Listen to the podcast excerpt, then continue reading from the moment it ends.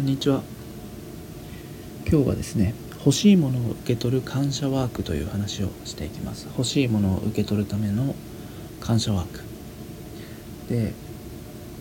感謝ワークとかってなんかダサいじゃないですか。響きが。あの、まあ、ごめんなさいね。これいろんな人が言ってると思うんだけど。何ていうの？感謝しましょうとかありがとうって100回言いましょうみたいなのってうんやっぱり僕初めて聞いた時になんかしょぼいなっていうかだから何って感じたんですよ正直なところ。大学生ぐらいですかね。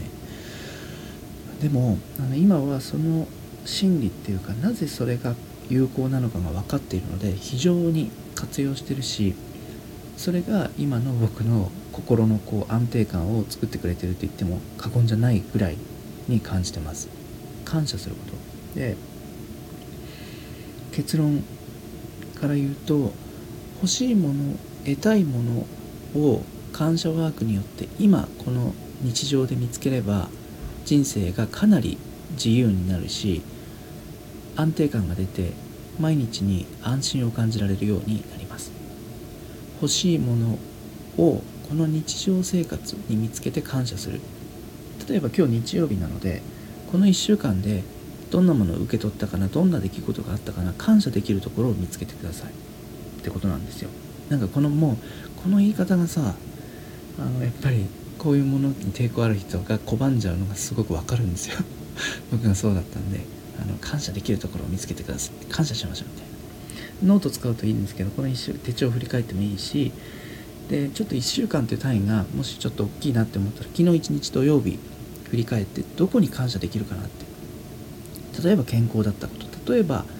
うん、頭が使えることとかねノートがあること文房具があることスマートフォン使えることネットで人とやり取りができること誰かと交流できたことお仕事何かクリエーションしたこと誰かに届けることができたこ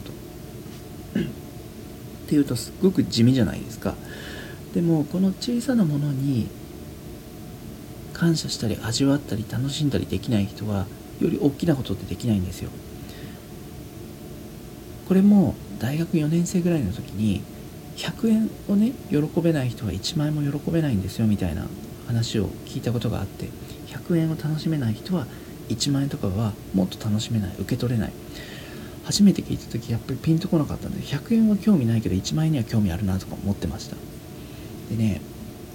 筋トレとかだとまず分かりやすいと思います。その筋トレで2キロのダンベルをこうダンベルで筋トレできない人は5キロとか10キロはできないですよね。2キロ動かせない人が。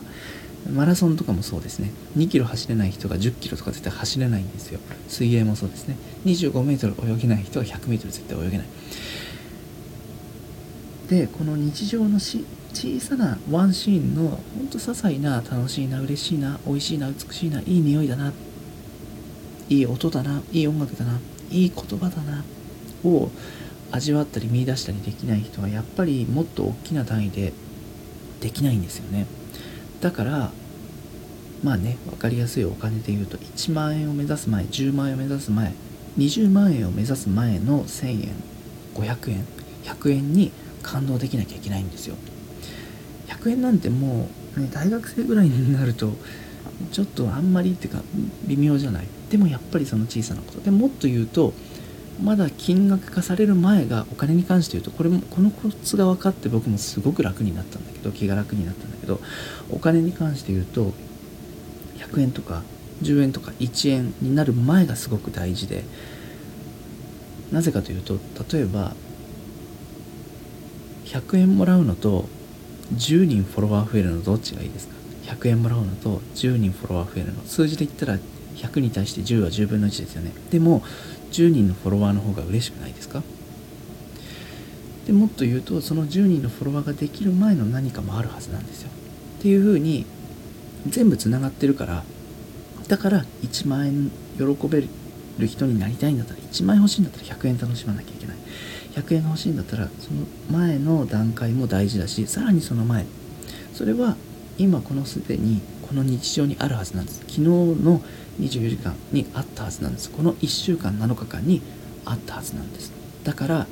受け取りたいものがあるなら些細なことに感謝すること。それを味わって受け取ってありがたいな幸せだなって感じることが大事なんです。